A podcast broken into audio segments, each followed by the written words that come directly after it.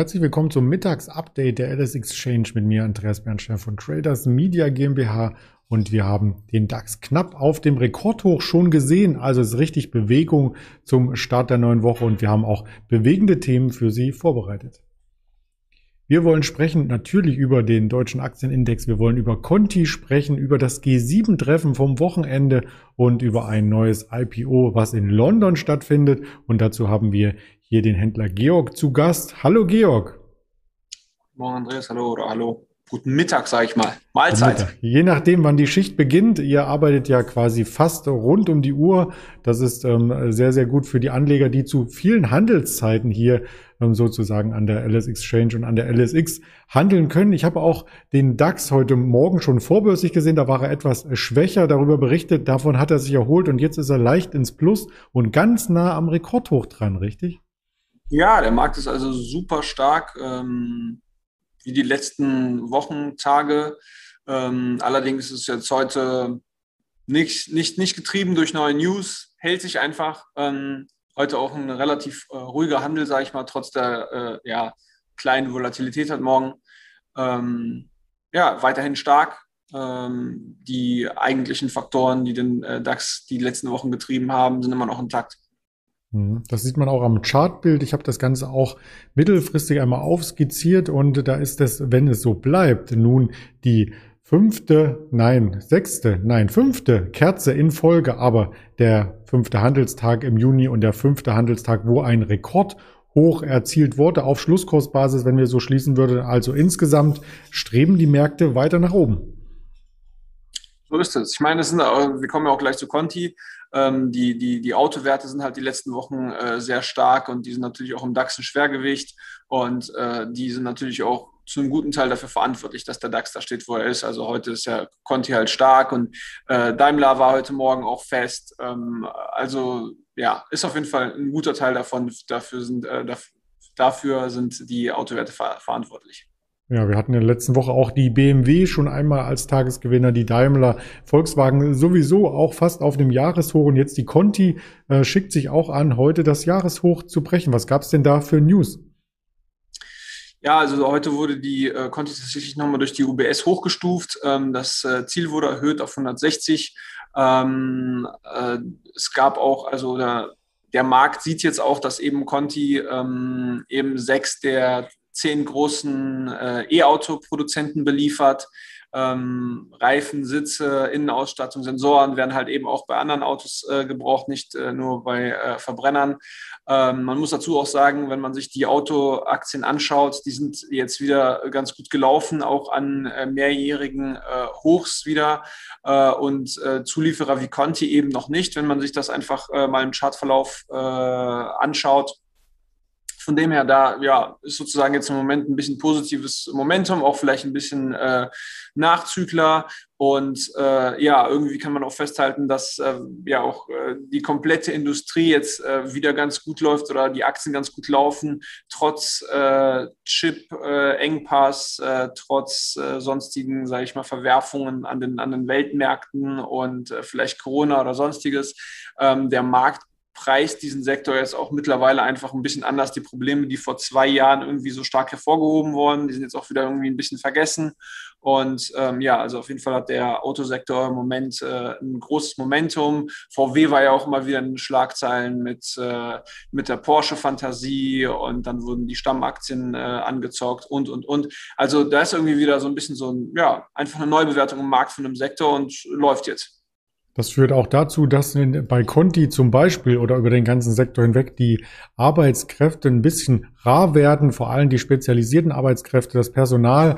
Und erst haben die Chips gefehlt, die fehlen immer noch an manchen Ecken und Enden. Jetzt das Personal ist das große Fragezeichen. Äh, Conti selbst hat dazu verlauten lassen, dass sie Experten auch im Unternehmen selbst entwickeln möchten, also die Qualifizierung zusammen, ähm, ja, die Qualifizierung vorantreiben, Softwareexperten aus dem Unternehmen hervorgehen lassen und das heißt dann letzten Endes, ähm, dass hier in Know-how für die Zukunft investiert wird. Das Know-how gibt es auf internationaler Ebene und das ist das nächste Thema, was Janet Yellen auch ein bisschen beim G7-Treffen mit äh, verankert hat, neben der Inflation. Was hat sie denn genau erzählt?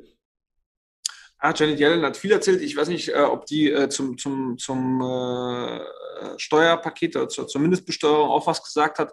Aber das wäre eigentlich das Thema erstmal am Wochenende. Da hat sich die G7 jetzt geeinigt. Sie wollen eben diesen Vorschlag von beiden aufgreifen und irgendwie erstmal äh, Steuerschlupflöcher äh, für große Unternehmen ein bisschen stopfen und sich irgendwie darauf einigen, dass es einen Mindeststeuersatz von 15 Prozent gibt ähm, dass eben Unternehmen das nicht mehr so einfach umgehen können und dass auch ein gewisser Teil dieser Steuern eben dort erhoben werden kann, wo die Umsätze erzielt werden.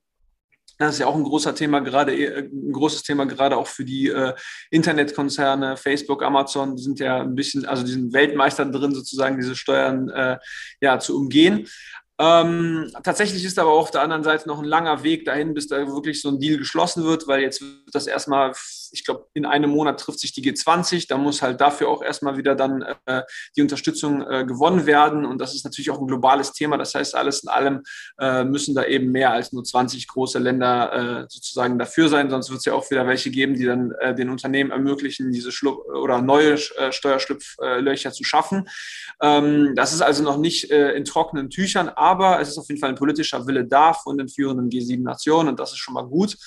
Ähm, Genau, und das zweite Thema ist ähm, eben immer wieder Inflation. Jellen hat sich ja, glaube ich, auch schon vor zwei Wochen mal irgendwie äh, dazu geäußert oder äh, ja, äh, Andeutungen gemacht zu Zinserhöhungen. Und äh, diesmal ist sie mit der Äußerung aufgefallen, dass sie gesagt hat, naja, äh, selbst wenn die Inflations, wenn jetzt Inflationsdruck erstmal kurzfristig äh, da ist, sollte äh, die beiden Regierungen ihr Fiskalpaket eben vorantreiben, selbst wenn das zu zusätzlicher Inflation führt und äh, das eben dann äh, langfristig zu äh, Zinserhöhungen führt, hat sie gesagt, naja, es wäre ja eigentlich äh, ja sozusagen eine Normalisierung des Zinsumfeldes und äh, sie hat sich dazu geäußert, dass es eben ja auch irgendwie gesund wäre für den Finanzmarkt, äh, wenn mal wieder höhere äh, Zinsen äh, da wären und wenn eben die Inflation dazu führt, äh, dass man diese Zinsen dann irgendwann langfristig wieder anheben kann oder sich äh, das Zinsumfeld eben normalisiert, dass das eben gar nicht so negativ wäre. Und naja, das kann man jetzt so sehen oder so sehen. Auf der einen Seite das heißt es kurzfristig, dass da die FED wohl erstmal nichts machen wird. Das heißt sozusagen, die Inflation wird laufen gelassen,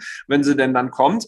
Ähm, auf der anderen Seite heißt es, dass es natürlich auch irgendwie dann wieder langfristig oder mittelfristig irgendwann, falls die Inflation dann tatsächlich kommen sollte in einem gewissen Maß, eben äh, ja auch dann zu Zinserhöhungen äh, kommen äh, könnte und vielleicht auch dann wieder schneller als äh, der Markt das jetzt im Moment einpreist. Also ein bisschen so ein zweischneidiges Schwert. Das ist auf alle Fälle eine spannende, ein spannender Bereich, in dem der Markt hier versucht, ähm, sich entlang zu hangeln. Das hatten wir auch bei den Arbeitsmarktdaten am Freitag gesehen. Also zu gut ist schlecht für den Markt, zu schlecht wäre auch schlecht für den Markt irgendwie. Also da wurde es zumindest genau getroffen, oder? So ist es. So sieht's aus. Und äh, das bringt uns zum nächsten Thema genau getroffen. Es gibt ein neues IPO und zwar in London. Ich kann es gar nicht richtig aussprechen. Du kannst das bestimmt besser. Ich habe den Chart von der LSE. Ich weiß es auch nicht. Wird es mit auch nicht. Englisch TH Thungela Resources ausgesprochen oder Tungela? ich weiß es nicht. Ich denke, klingt richtig geil. Mach mal so. Thungela Resources. Ja, so machen wir das. Was machen die? tatsächlich ist es kein IPO, sondern ein Spin-off. Das Listing ist aber ab heute. Genau. Das ist eine, äh, die, ja, der Markt ist ja heute, sage ich mal, relativ relativ ruhig. Es gab heute auch keine sonstigen Ausreißer. Da habe ich mich mal aus dem Fenster gelehnt und äh, einen etwas exoterischen Wert äh, ja, äh, hier aufgenommen, den mal vorzustellen. Das ist tatsächlich eine Abspaltung von äh, Anglo American. Das, die Kompanie ist ja bestimmt bekannt, ist ein großer äh, Minenwert, gelistet in London und äh, Südafrika tatsächlich auch natürlich in den USA und wahrscheinlich auch Australien. Äh, lange Rede, kurzer Sinn, die wollen äh, ihr Kohle-Business abspalten. Ähm, Kohle ist ja jetzt auch in den letzten Wochen, Monaten, Jahren immer wieder äh, in die Schlagzeilen gekommen als ähm, ja, schmutziges Energiegeschäft und ähm, die wollen das auf jeden Fall loswerden und haben also ihre Südafrika-Kohleaktivitäten in eine neue äh, Company ausgelagert. Das ist halt eben diese, diese Thangela Resources. Und die hat halt heute ihr Börsendebüt sozusagen gefeiert. Gefeiert ist halt äh, damit so, äh, so, so relativ, sage ich mal. Äh, man sieht es ja auch am Chartverlauf, die Aktie ist heute äh, relativ schwach. Ähm, die ist jetzt aktuell bewertet mit circa 250 Millionen äh, Dollar äh, Marktkapitalisierung.